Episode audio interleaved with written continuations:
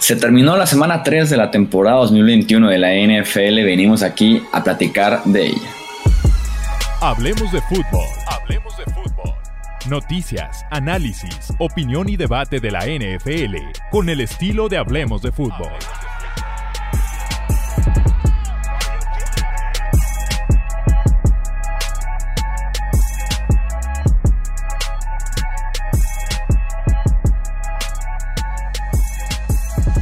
¿Qué tal amigos? ¿Cómo están? Bienvenidos a un episodio más del podcast Hablemos de Fútbol. Yo soy Jesús Sánchez, un episodio bastante, bastante extraño por diferentes situaciones, cada quien como en un lugar diferente, menos Tony que sí está en el habitual en el que grabamos podcast, diferente escenario y demás, pero aún así les damos la bienvenida para este eh, repaso de la tercera jornada. Bienvenidos Tony eh, Álvarez y también el buen Alejandro Romo. Amigos, ¿cómo están? Bienvenidos. ¿Qué tal, Chuy? ¿Qué tal, Tony? ¿Todo bien? Así como dices, va a ser un podcast un poco atípico.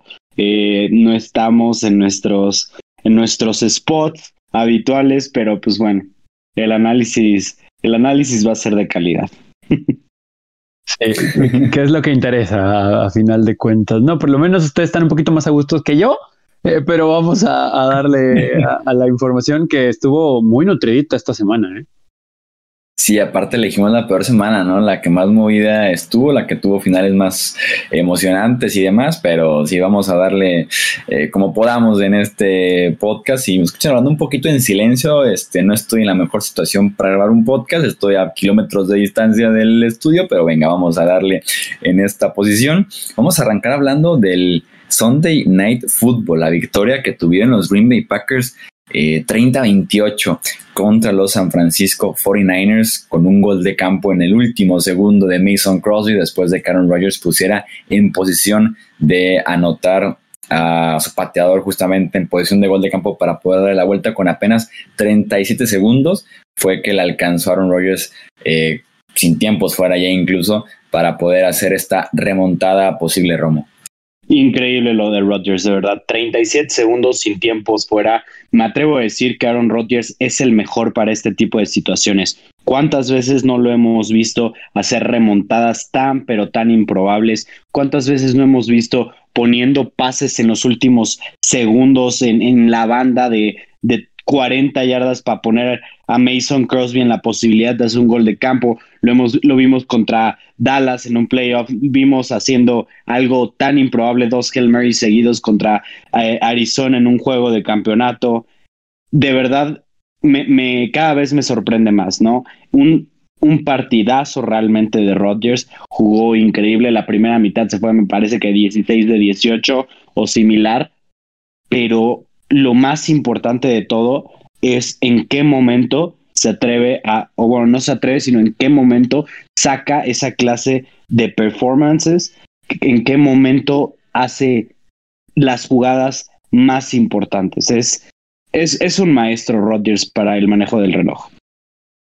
Sí, totalmente de acuerdo, ¿no? Veníamos viendo eh, a lo largo de las últimas horas esos videos de redes sociales donde inclusive gente en el estadio decía mucho tiempo y aquí están celebrando estos amigos de 49ers, no conocen a Aaron Rodgers, ¿no? Y es curioso porque lo sigue haciendo por este tipo de situaciones. Es que tenemos a Green Bay como contendiente, ¿no? Si tenemos alguna duda tal vez de su defensa o de que falta una jugada por hacer en el momento clave, este tipo de situaciones son las que los ponen ahí arriba, ¿no? En este momento, pues con Tampa Bay, con Rams, con Chiefs, con Bills, que les falta llegar al Super Bowl, etcétera, pero, pero esas situaciones son las que los ponen ahí. Si podemos rescatar, me parece algo de los 49ers fue que tuvieron una capacidad de reacción, porque en el primer cuarto, por como se vio Green Bay de los dos lados de la pelota, eh, en un dominio, la verdad, que mucho pintaba como para tener un juego controlado el resto del camino, regresaron inclusive para darle la vuelta. El problema fue eso, ¿no? Que les dejaron tiempo a los Packers y a Aaron Rodgers, pero creo que los 49ers, a pesar de que tienen que resolver detallitos ahí, tienen con qué construir para el resto de la temporada, pero definitivamente pues Green Bay sí, sí demuestra que está en otro nivel, ¿no? Sí, puedes contar con los dedos de una sola mano, los quarterbacks que te dan cierta tranquilidad en esa posición de cero timeouts, 37 segundos por avanzar mínimo 50 yardas. Son muy, muy contados. Obviamente uno de ellos es eh, Rogers. Yo quisiera destacar justamente a Jimmy Garoppolo, ¿eh? esta temporada que le han estado respirando en la nuca de alguna forma. Además, tiene a tres corredores lesionados, una inofensiva que permitió 34% de presiones en los dropbacks que tuvo Garoppolo en este partido.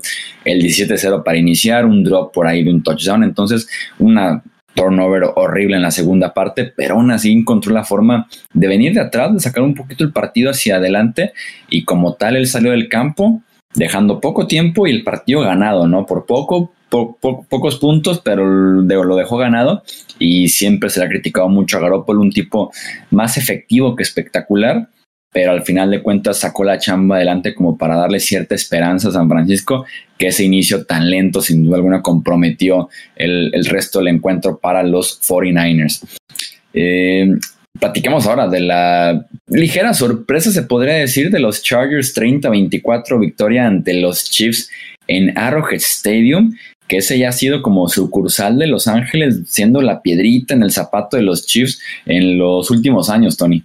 Sí, honestamente yo no tenía victoria para los Chargers en este juego. Hubo muchos errores.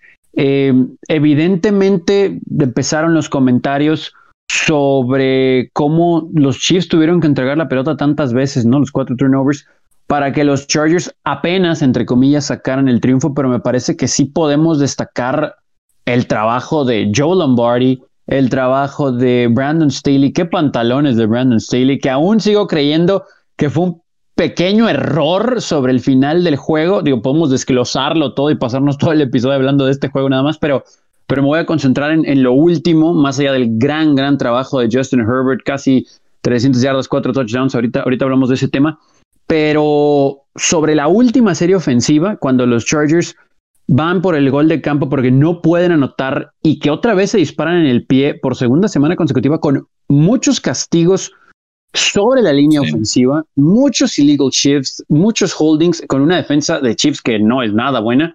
Aún así, logran detener a Mahomes, le interceptan en un pase que puede haber sido una patada, de cualquier modo tercera y largo. Y después hay una secuencia ahí que, que es como para arrancarse de la cabeza. Es cuarta y cuatro decide jugársela eh, Brandon Staley. Me parecía un poco arriesgado, pero como estaba pateando Vizcaíno, que evidentemente los Chargers tienen que buscar también tal vez opciones como para pensar en algún pateador suplente, etcétera. En ese momento viene otro castigo a la línea. Son cinco yardas para atrás. De todos modos, se la juega Brandon Staley pues cerca de medio campo ya y consiguen el primero y diez por una interferencia, pero si no hubiera habido interferencia, hubiera sido first down de cualquier modo porque fue el pase perfecto de Justin Herbert. Y después, en lugar de correr la pelota y hacer que los Chiefs usaran su último tiempo fuera, va con un fade a Mike Williams, queda la pelota en la dos, entonces piensas que se van a acomodar con menos de un minuto para hacer a los Chiefs pues, usar ese último tiempo extra, no entregarles la, que no vea la pelota Mahomes y patear un gol de campo para ganar. Y en la siguiente jugada es otro pase para Mike Williams y touchdown. El único pecado que pondría ahí es que le dejaste la pelota a Mahomes, pero pues ya vimos que Aaron Rodgers es el que logra puntos quedando menos de 40 segundos sin timeouts, ¿no? Entonces, eh, qué pantalones de, de Brandon Staley y creo que es un mensaje más allá de que podemos criticar o no, le salió, pero sí es un mensaje, puedo ir a Arrowhead a ganar y así le tengo que ganar este equipo de Kansas City. Sí. lo contrario completamente a lo que era Anthony Lynn, En la cuestión de agresividad en ese sentido, los Chargers, los nuevos Chargers que sí pueden ganar partidos de visita y aparte partidos bien cerrados que se requiere de que ellos saquen el carácter que era imposible ver con Anthony Lynn. Eh, precisamente, y sabes qué, yo creo que se está haciendo una especie de trend jugarle hacia los Chiefs, ¿no? O sea, nos vamos a arriesgar en todo porque sabemos que no podemos estar tomando tres puntos porque si no vamos a perder. Lo vimos en los Browns, que les funcionó muy bien en la primera mitad. Lo vimos con los Ravens, que se jugaron el partido en una cuarta y uno que prácticamente era, si no la consigues, Mahomes nos va a hacer 20 yardas en un pase y, y a poner una vez más en posición eh, para ganar el, el, el, partido. Y lo vimos esta vez con Brandon Staley. Yo realmente no sabía qué estaba pasando al principio cuando cuando se la iban a jugar en cuarta y tres, dije, no, pues quiere que, que salten, ¿no? O sea, era como lo más, lo que más sentido hacía. eh, como que, quieren que salten, van a, si no, van a patear el field goal y después van a intentar eh, detener a Patrick Mahomes. Ya después del castigo, que se viene la cuarta y nueve, y ves a la ofensiva de ahí, yo nada más pensé, ¿qué estás haciendo, Brandon Staley? después se vio lo que estaba haciendo, ¿no? Poniendo el balón en las manos de su quarterback y no en las manos del otro quarterback. ¿Y qué pasó? Dio resultados. Excelente decisión, muy arriesgada, tenía mucha, tenía un, una probabilidad probablemente corta en convertir una cuarta y nueve, pero al final de cuentas terminó pagándose. Y bueno, si lo pensamos, los Chiefs están a, un, a un centro largo bueno de, de los Browns de estar 0-3. Sí, no, ese partido que lo remontan justamente con dos, tres errorcitos, ¿no? El fumble de Nick Chubb incluso en medio campo. Eh, hablando, hablando de los, de los Chiefs, de lo que es ese, ese mal inicio que han tenido de alguna forma, se concentra, creo yo, en algunos factores. Mencionabas muy bien lo de la agresividad, que el equipo se esté dando cuenta que el rival que es mejor que tú termines con el balón en las manos, que era hasta obvio, ¿no? En lugar de darse a Patrick Mahomes, entregas de balón, otra semana de intercepciones muy malas de Mahomes, otra semana de fumble de Clyde Edwards Heller después de que no tenía fumble en su carrera en la NFL y la defensiva que no es tan talentosa, el no poder aguantar eh, tanto. Lo que me gusta Brandon Staley, y haciendo eco por allá lo que decías, Romo, eh, es la segunda semana consecutiva que Staley se refiere a Justin Herbert como el mejor jugador que está en el campo y va a querer obviamente terminar el partido con el mejor jugador que está en el campo, haciendo la jugada importante, ¿no? Y me da mucho gusto esa confianza que le tienen para poder el abrazar el hecho que tienes un quarterback franquicia, que es uno de los mejores quarterbacks jóvenes de la NFL, y jugar alrededor de él, que tu estilo sea él y que tus ganas de ganarlo sean él también. Sí, y digo, vamos a creer que los Chiefs no van a entregar tantas veces la pelota seguido, pero eso simplemente nos, nos deja un recordatorio de que eh, tanto hablamos del oeste de la conferencia nacional, a lo mejor podemos voltear a ver un poquito más al oeste de la conferencia americana, ¿no? No nada más son los Chiefs. Eh, hay, hay otros equipos que están levantando la mano, ¿no? Ya hablaremos de ellos más adelante. Sí, exactamente. Los Chiefs con marca de 1-2 están en el fondo de esa división oeste. Primera vez en Patrick Mahomes que tiene marca perdedora. Seguimos justamente con el oeste de la NFC. Victoria de los Rams 34-24 ante los Buccaneers. Un partido muy esperado entre invictos justamente de la conferencia nacional. Matthew Stafford. El show de Sean McVay, el show de Matthew Stafford una vez más en exposición en el SoFi Stadium Promo. Qué, bien jugaron los Rams, ¿eh? realmente qué bien jugó Matthew Stafford. De hecho, solidificó el argumento de que podría ser el MVP de esta temporada. Este, ya está el segundo favorito solo detrás de Kyler Murray, sobrepasó a Brady, pero qué, qué bien, sin errores, eh, arriesgado y balanceado. Eh, de la manera en la que están jugando los Rams, ¿no? Eh, están llevando una ofensiva bastante interesante. Se ve el por qué hicieron un cambio por Matthew Stafford. Hoy en día se ven como el equipo más completo del NFL, sin duda alguna. Pueden correr el balón, pueden pasar el balón mejor que nadie. A la defensiva pueden poner presión, tienen un buen perímetro. Y es impactante el excelente tacleo que tienen los Rams. Pero de verdad, impactante. Deben de ser el mejor equipo en la NFL tacleando y, sin, sin, estar exagerando, ¿eh? Y yéndonos a los Bucks, yo creo que ya tienen que hacer algo con esa defensiva, ¿no? Tienen los mismos 11 starters que el año pasado. Bueno, por ahí, por ahí está lesionado un cornerback titular que sí salió desde el primer partido contra los Cowboys y por ahí eh, están medio tocadones otros. Pero ya es preocupante que los Cowboys te hacen más de 20 puntos, los Falcons te hacen más de 20 puntos, los Rams te hacen más de 30 puntos. Entonces ya empieza a ser un tanto preocupante que esa defensiva no pueda agarrar eh, el ritmo necesario, ¿no? Que no esté haciendo las jugadas necesarias, que no esté haciendo los turnovers en los momentos importantes, pero sobre todo como que siento yo que ha faltado la presión al quarterback que, yo anticipaba de estos, de estos frontales. Digo, contra los Falcons es una historia distinta, ¿no? Porque probablemente uno de los peores equipos del NFL, pero, Eh, ni contra Cowboys vimos realmente buena presión, ni contra Matthew Stafford. Entonces. Sí, en esta defensiva no han jugado bien Shaquille Barrett, el novato Joe Tryon que estamos esperando de él, y Jason Pierre, porque incluso ni siquiera jugó en contra de los Rams, pero esa defensiva destacaría eso, que el pass rush no está llegando y los esquineros están cayendo. Jamel Dean, Sean Murphy Bunting lesionados, estamos viendo cuánto tiempo se va a perder Jamel Dean, que es el que se lesionó recientemente con Los Ángeles, y si esa defensiva no la ha pasado tan bien, aunque diría yo que fuera de la defensiva tal vez de los Broncos este año en la NFL, ninguna defensiva la está pasando bien. Esperábamos mucho de los Pats, no la ha pasado tan bien. La de los Washington Football Team no la ha pasado tan bien. Entonces creo que en general las defensivas este año no han aparecido. Eh, y fue un claro ejemplo, sobre todo cuando tienes a un Matthew Stafford conectadísimo con Sean McVay, que son cuando están jugando ese nivel con tantas armas que pueden involucrar diferentes zonas del terreno de juego, pues va a ser imposible para la defensiva de los y para cualquiera, diría yo.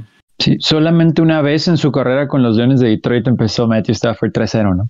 Entonces, eso es lo que hace también tener una muy buena defensa eh, en tu equipo y, playmakers, porque si bien podíamos decir y hablar de dos, tres receptores, quitando a Calvin Johnson, dos, receptores que pudieran ayudarle en su momento, en, el prime de Matthew Stafford, eh, pues aquí tiene para tirar para arriba, ¿no? O sea, inclusive hasta Deshaun Jackson está tomando que su cuarto, quinto aire Veremos si no se lesiona en la semana 7 o antes, pero eso es importante. Y creo que también el hecho de que los Bucks tengan que abandonar el juego terrestre porque están atrás en el marcador y tienes que poner a Tom Brady 50 veces a pasar la pelota, es un problema, ¿no? Fueron 41 de 55 para Tom Brady, sí, 432 yardas, pero solamente un touchdown y pues porque estuviste atrás en el marcador, ¿no? No porque Brady no tenga la capacidad de, lanzar la pelota todavía, ¿eh? ¿eh? No me malinterpreten, pero evidentemente el juego terrestre fue parte fundamental del éxito de los Bucks el año pasado y si te estás poniendo tan temprano, tarde, perdón, tan temprano, muy atrás en el marcador, pues tarde no vas a poder utilizar el juego terrestre.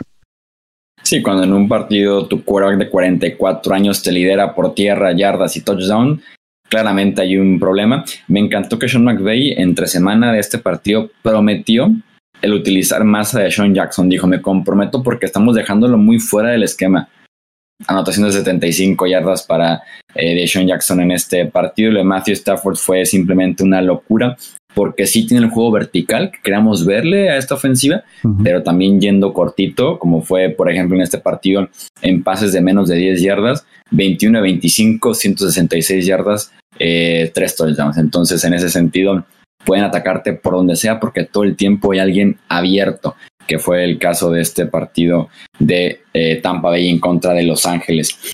Eh, pasamos al debate que, sigue en este podcast, el triunfo. Lo volvieron a hacer esta vez en contra de los Dolphins, 31 a 28 el triunfo de los Raiders, Tony. Sí, eh, qué jueguito, ¿eh? Qué jueguito. Le, le, quiero dar crédito a Jacoby Brissett.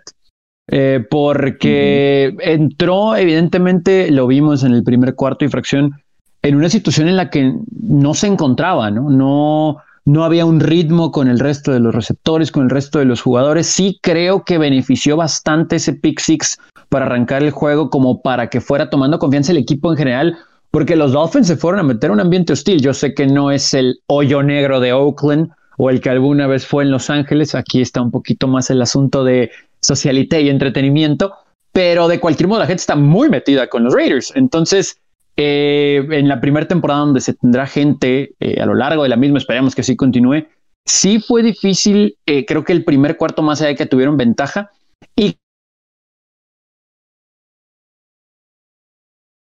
la verdad que han jugado prácticos sin su mejor corredor porque está tocado y creo que tenemos que darle también mucho crédito a Henry Rocks, que lo han involucrado más en el juego y lo han puesto en posiciones para que pueda brillar, para que pueda tomar ventaja, para que pueda sacar ventaja también a los esquineros. Pero si le tengo que poner un asterisco a los Raiders, no, no, no, no espero que aflore mi, mi Raider hater. Van a enojar, van a eh, enojar. sí, seguramente. es otro juego que ganan en tiempo extra, ¿no? Tal vez estos juegos, eh, o sea, hay que recordar por qué, ¿no? Terminan fallando por ahí un punto extra que les que les cuesta el llevar el encuentro para allá, que ahí es donde tenemos que darle crédito a los delfines en su última serie ofensiva para empatarlo. Pero cuando tiene que ser clutch, su defensa, que creíamos que iba a ser buena por las adquisiciones que, que tuvo, más allá de que muchos son veteranos, ha respondido y los Raiders están invictos. Esta no la teníamos nadie. ¿eh? Sí, no, aparte invictos con calidad, ¿eh? porque son el primer equipo en la historia que inicia 3-0 la temporada, venciendo a tres rivales que la temporada anterior ganaron por lo menos 10 partidos. Entonces han ganado contra equipos bastante buenos. Eh, así es, qué, qué, partidazo realmente. ¿eh? De hecho, eh, era el último partido de una apuesta de 7 que yo metí y me estaba mordiendo las uñas, ¿no? Ese pase que era, eh, no me parece que a este Will Fuller, me parece que fue ahí que iban a marcar que probablemente la debieron haber marcado, me está realmente mordiendo las uñas. Eh, lo que me gustaría hablar es cómo es posible que teniendo dos coordinadores ofensivos por primera vez en la historia, se les ocurra que sea buena idea mandar un pase ruta cero en su propia yarda uno para dentro de la zona de anotación. Es probablemente la peor jugada, la peor decisión que he visto de una jugada en mi vida. O sea... Ahí te va el dato sobre esa jugada. Ah. Es el primer safety tras un pase completo en la historia de la NFL. Mm. Nunca se había dado. Siempre los safeties eran por captura, por castigo, porque el corredor llega adentro. Pase completo, safety. Primero en la historia. Y sobre todo teniendo a alguien tan físico como Devante Parker que te puede ganar un slant, unas 7, 8 yardas, digamos, de una manera sencilla, ¿no? O teniendo un corredor como Miles Gaskin que lo puedes mandar en un wheel route rápido o simplemente corriendo el balón, ¿no? Que tiene buena línea defensiva los Raiders por primera vez en mucho tiempo, pero yo, y bueno, los Dolphins tienen una línea ofensiva, pero si no un quarterback sneak, yo creo que sí te saca un par de yarditas y ya tienes un poquito más de, más de espacio para maniobrar, pero muy mala decisión. Y yéndonos ya al partido realmente, eh, los Raiders tomaron una ventaja bastante cómoda, que era así como ya para cobrar, por decirlo así. Y de pronto dejan, dejan dos drives hacer exactamente lo que necesitaban los delfines para darles la oportunidad del tiempo extra. Y después, en tiempo extra, todavía permiten un gol de campo. Me preocupa un poco esa defensiva. Real. Eh, la, esa es la realidad, ¿no? Me preocupa un poco que, que no puedan apretar en, en, esos momentos finales, pero bueno, al final de cuentas, merecida victoria de parte, de parte de Las Vegas. Se merecían ganar ese partido. Sí, la suerte se puede acabar de alguna forma en la NFL, sobre todo en partidos tan apretados. Hay un momento en el que la, la moneda empieza a caer en cruz en lugar de en sello, eh, o cara en lugar de cruz. Este, pero la defensiva de los Raiders por tercera semana consecutiva generan una presión brutal al quarterback rival. Con todo y que han enfrentado tres líneas malas, Ravens, Steelers y Dolphins, generar 18 presiones y 35% de los dropbacks presionados es un mérito brutal. Y pues sí, sigue la campaña bastante buena de eh, Derek Carr. Washington fue a Buffalo, perdió 43-21 en contra de los Buffalo Bills, partido en el que regresó el Josh Allen de la temporada pasada y en el que la defensiva del fútbol team, aquí lo dijimos en la semana 2, llevan dos partidos bastante malos en contra de Chargers, después en contra de los Giants. Ahora se comen 43 puntos de los Bills. Esa defensiva que tenía un potencial top 3 ha sido totalmente lo contrario, mientras que Josh Allen está de regreso de alguna forma este domingo. Sí, nos, nos queda, creo, eso del juego, ¿no? El que ya despertó el Josh Allen que queríamos ver porque no, había, no habíamos visto de verdad mucho de lo que esperábamos en los primeros encuentros. el primer quarterback de los Bills en la historia en pasar para cuatro touchdowns y tener uno por tierra. Eh, digo, Jim Kelly era bueno moviéndose, pero evidentemente pues Josh Allen es mucho más habilidoso en ese sentido. Y creo que explotaron los Bills como los queríamos ver, ¿no? Eh, curioso porque los Bills en juegos donde anotan 30 o más puntos tienen récord de 16-1 desde el 2017 y el único juego que perdieron así fue aquel Hail Mary de Kyler Moore en Arizona contra ellos el año pasado. Entonces, eh, los Bills, creo que ya digo, sabemos cuál es la clave y sabemos su fortaleza, pero aunque podemos ponerle palomita al juego terrestre del, juego anterior y el pasado, que nos generaba dudas, no, no habíamos visto un ataque aéreo consistente, ¿no? Que, que, es lo que mueve este equipo. Y del otro lado del ovoide, pues Washington preocupa bastante, ¿no? Su situación de mariscal de campo, su defensa, etcétera. Sí, a mí, también me gustó bastante Josh Allen. De hecho, este, yo eh, ha sido un, bueno, no, sin duda alguna fue el mejor partido que, ha tenido esta temporada, pero realmente se vio bastante bien. Involucraron mucho a Emmanuel Sanders, que era algo que yo estaba anticipando, no para este partido, sino para esta temporada.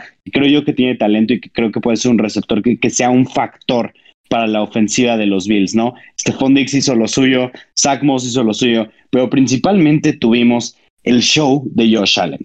Eso es lo que más me gustó, cómo pudieron involucrar a medio mundo en el ataque, que es lo que tanto les había funcionado, que sí tienes tu receptor uno favorito, que es Stephon Dix, sin embargo puedes repartir el balón a todos lados. Eso ha sido lo que le ha dado el, gran éxito a, Allen desde la temporada pasada y es a lo que volvieron muy importante. Este, y otra cosa es que eh, los running backs ya se están involucrando más, se ven mejor que el año pasado y es la segunda semana que se ven un poco más convincentes, tanto Zach Moss como Devin Singletary, que yo sentía que eran de, los grupos de corredores más mediocres, por así decirlo, de la NFL, pero ahorita se están viendo eh, bastante mejor. En cuanto al fútbol team, realmente preocupante lo que está pasando con esa defensa, realmente decepcionante. Eh, otro equipo del que esperábamos mucho que simplemente no está levantando. Y un poquito de mala suerte del fútbol team y estuvieran, estuvieran 0-3, ¿eh?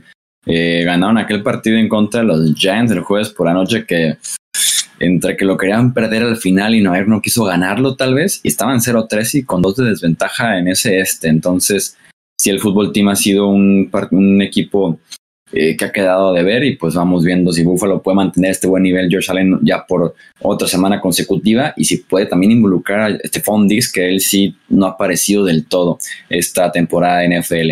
Pasamos a la ronda rápida de partidos para analizar el resto de la semana 3. Arizona sobrevivió en Jacksonville 31-19, venció a los Jaguars, le sufrió eh, sobre todo en la primera parte y todavía en una parte del tercer cuarto. Apareció después el talento de Kyler Murray y el talento de AJ Green, por ejemplo, que también demostró que tiene armas de sobra en ese sentido Arizona. Baron Murphy tuvo una intercepción clave en la segunda parte que termina de sellar con esa remontada que tienen los Cardinals porque sí le estaban pasando bastante mal en contra de los Jaguars, sobre todo por la ofensiva inconsistente que fue al principio y porque en equipos especiales permitieron un touchdown de 109 yardas en un gol de campo fallado. Al final de cuentas es el mejor equipo. El mismo Murray me gustó mucho lo que dijo después del partido que dice, este tipo de partidos hace un año no los ganábamos, pues no somos tan buen equipo como ahora, que sí salimos adelante con todo y que jugamos mal una mitad completa, ¿no? Y pues hablar de Trevor Lawrence que tiene otro muy mal partido, la está pasando bastante, bastante mal el eh, coreback de los eh, Jaguars. Seattle en contra de Minnesota, Tony. Un juego que para muchos pudo llamar la atención. Es la primera vez que Russell Wilson pierde en contra de los vikingos. Está invicto ante ellos, siete victorias, incluyendo playoffs. Pero en algún momento tenían que ganar un juego Minnesota, ¿no? De hecho, aquí nos sorprendió la forma en que perdieron con Cincinnati y aquí sin eh, uno de los mejores corredores de la liga, Melvin Cook, la verdad es que muchos dudaban que podían moverle la pelota y resulta que Madison hizo un gran trabajo corriendo para más de 100 yardas. Eh, Kirk Cousins tuvo una muy buena actuación cerca de la perfección porque hoy en día, eh, así lo tenemos que ver, 30 de 38 para 323 yardas y tres anotaciones le movieron la bola esta defensa de Seattle que nos había generado dudas por cómo cerraron el duelo ante el equipo de Tennessee. Y ahora cuando vemos los standings pues Seattle tiene una victoria nada más y dos derrotas. No, eh, creo que tenemos que destacar lo que hizo Minnesota, tanto del lado defensivo en la primera mitad sobre todo, y cómo en la segunda mitad su ofensiva dominó. Terminaron ganando 30 a 17 y no sé si les va a alcanzar porque lo comentamos en el episodio anterior, siempre empezar 0-2 es muy complicado para meterse a playoff. Yo sé que resta mucha temporada, pero Minnesota ya creo que tiene un, juego en el que puede basarse como para partir su campaña y buscar meterse a postemporada, porque creo que es un equipo que se puede meter, tiene mucho talento, pero le había batallado para sacar los resultados. Algo de volada rápido. Eh, qué mala defensiva terrestre tiene Seattle. Ya van dos semanas seguidas donde se tragan cientos de yardas de los corredores.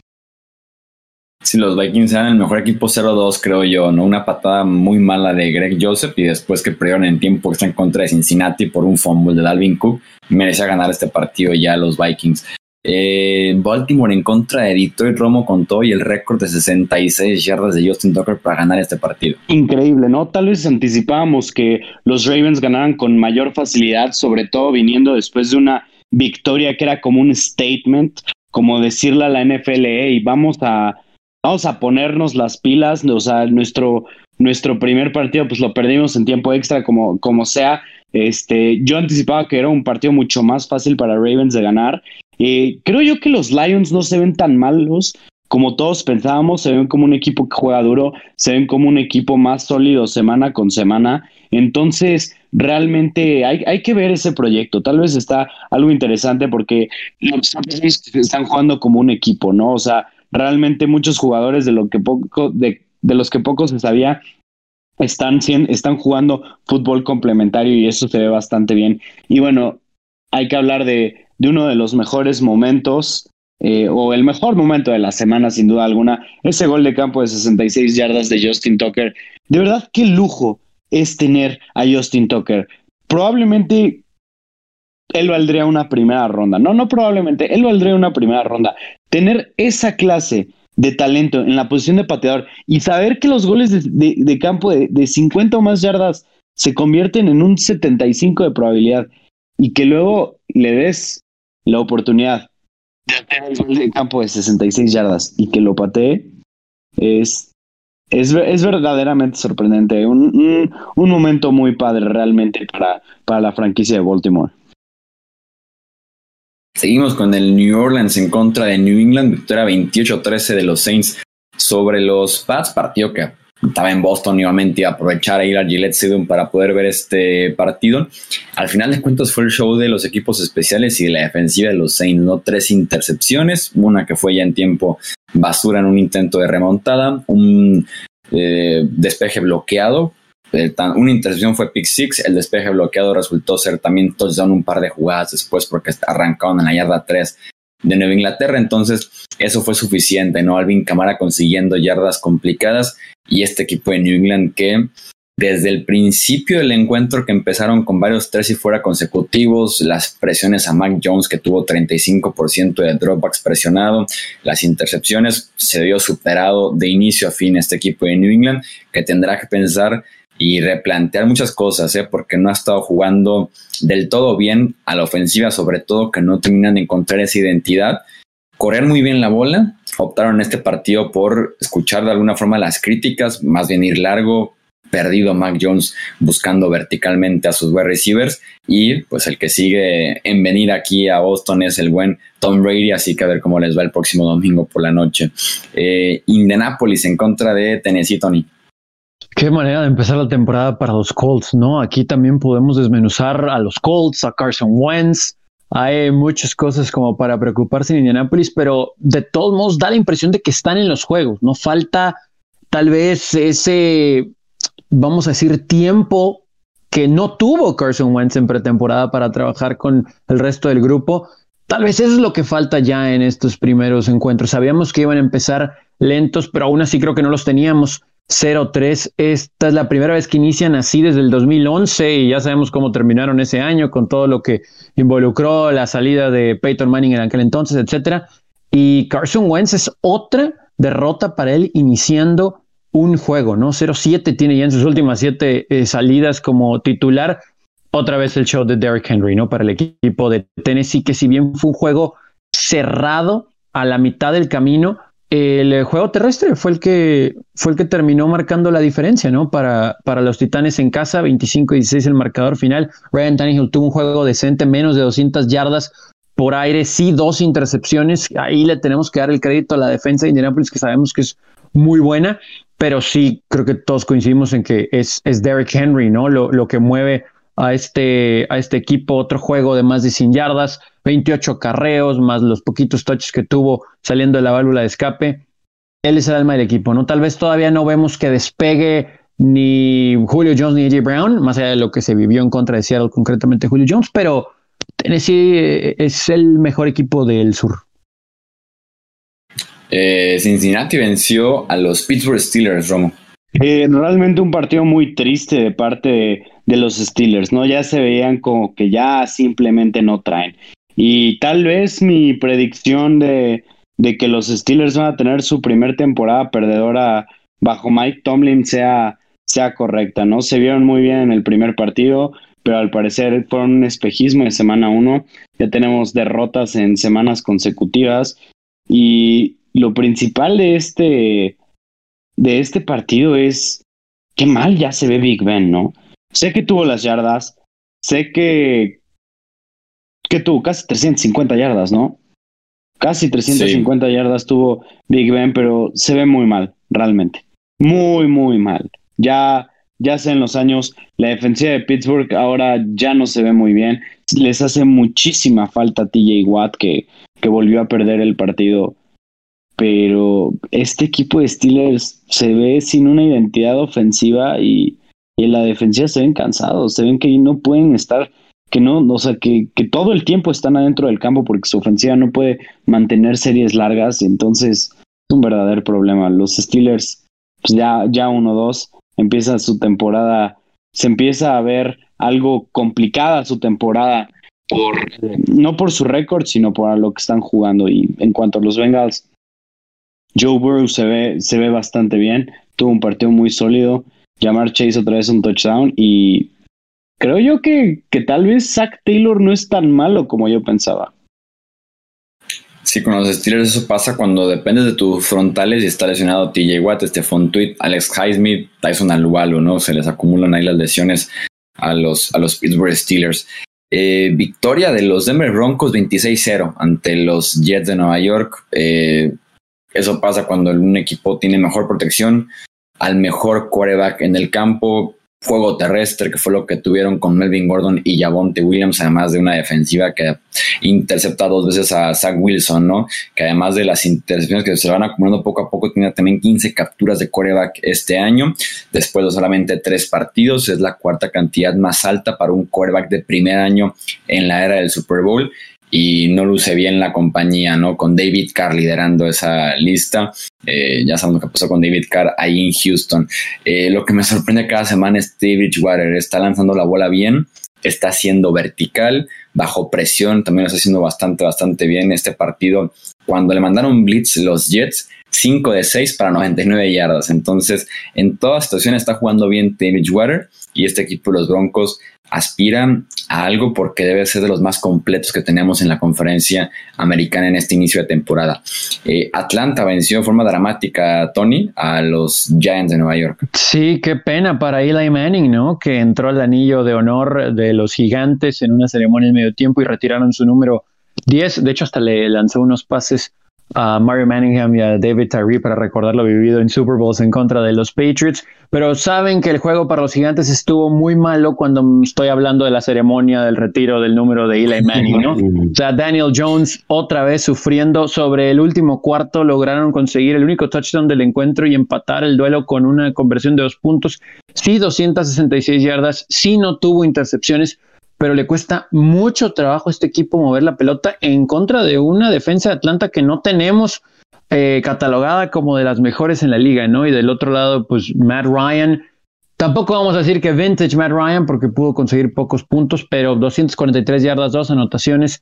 Se vio una ofensiva de Atlanta dentro de las limitantes un poquito más consistente y al final lograron ganar con un gol de campo de Yang Wei en los últimos segundos, pero de los juegos más discretos de la semana y otra vez los gigantes creo que nos quedan un poquito de ver. Se lesionaron dos de sus receptores, pero la más significativa, sin duda alguna, la de Martínez en eh, la zona de linebackers. Eh, están en problemas los gigantes. Y cerramos con el triunfo de los Browns ante los eh, Chicago Bears por marcador de 26-6, Alex. Eh, los Browns tuvieron su mejor semana defensiva en la historia de la franquicia, bueno, al menos desde que se unieron a la NFL, permitiendo solo 47 yardas. Vimos a Justin Fields batallar todo el día con presión. También un problema bastante fuerte de él es que extiende además las jugadas, un poco como lo que le pasa a Russell Wilson, y eso provoca más capturas. Vimos a Miles Garrett capturarlo 4.5 veces y vimos a la defensiva de los Browns en general con nueve capturas. Odell Beckham jugó eh, por primera vez desde el año pasado, después de, su lesión, y los Browns realmente un partido excelente a la defensiva, la ofensivamente estuvieron bien, discretos pero bien. Por ahí Baker Mayfield como que le costó un poco de trabajo al principio, al igual que el resto de la ofensiva, mover bien el balón, pero con la defensiva que estaban jugando e, era imposible perder. Entonces, bien por los Browns, se ponen 2-1, casi, casi que 3-0 y pues se ven bastante bien. Semana con semana se ven mejores. Cuando le restas eh, las yardas capturadas que perdió Justin Fields con las yardas que lanzó, te queda una yarda. Una yarda positiva tuvo Justin Fields en el total, el número más bajo desde el 2009 en la NFL. Vaya debut y pues cierta razón a Matt Nagy el buscar a Andy Dalton para ese estilo de ofensiva en lugar de Justin Fields que no estaba al 100% listo. Pero sí hubo ahí unos detallitos, ¿no? Con esa situación. Eh, digo, el más bajo número de yardas a la ofensiva en 40 años para los Bears, que es terrible, pero mucha crítica a Matt Nagy porque tienes un quarterback novato y el libro de jugadas lo reduces más allá de ayudarlo lo terminas por afectar porque inclusive cuando lo, mandabas a lanzar la pelota eh, no había ayuda para protegerlo, ¿no? O sea, eran los linieros ofensivos y ya nadie más se quedó ni un en otro corredor y en contra de esa defensa, pues sí fue como algo muy sencillo para los Browns. Sí, me criticado porque, por ejemplo, leía ante los dropbacks de, de, Justin Fields, creo que fueron solamente dos, protección más allá de los cinco lineos que mencionas, Tony. Creo que dos diseñados para salir, el rollout play action y salir en movimiento, que eso es mucho más sencillo sí fue muy criticado Matt por no ayudar un poquito a, Justin Fields en contra una muy buena defensiva también de los Cleveland Browns. Eh, hasta aquí dejamos entonces este análisis de lo que fue la semana eh, número 3. Recuerden dejar su comentario, su like en YouTube en formato de podcast. Nos pueden contactar por medio de Twitter, Facebook e Instagram como Hablemos de Fútbol. Yo soy Jesús Sánchez y a nombre de Alejandro Romo Tony Álvarez, eso es todo por este episodio. Gracias por escuchar el podcast de Hablemos de Fútbol. Para más, no olvides seguirnos en redes sociales y visitar hablemosdefutbol.com.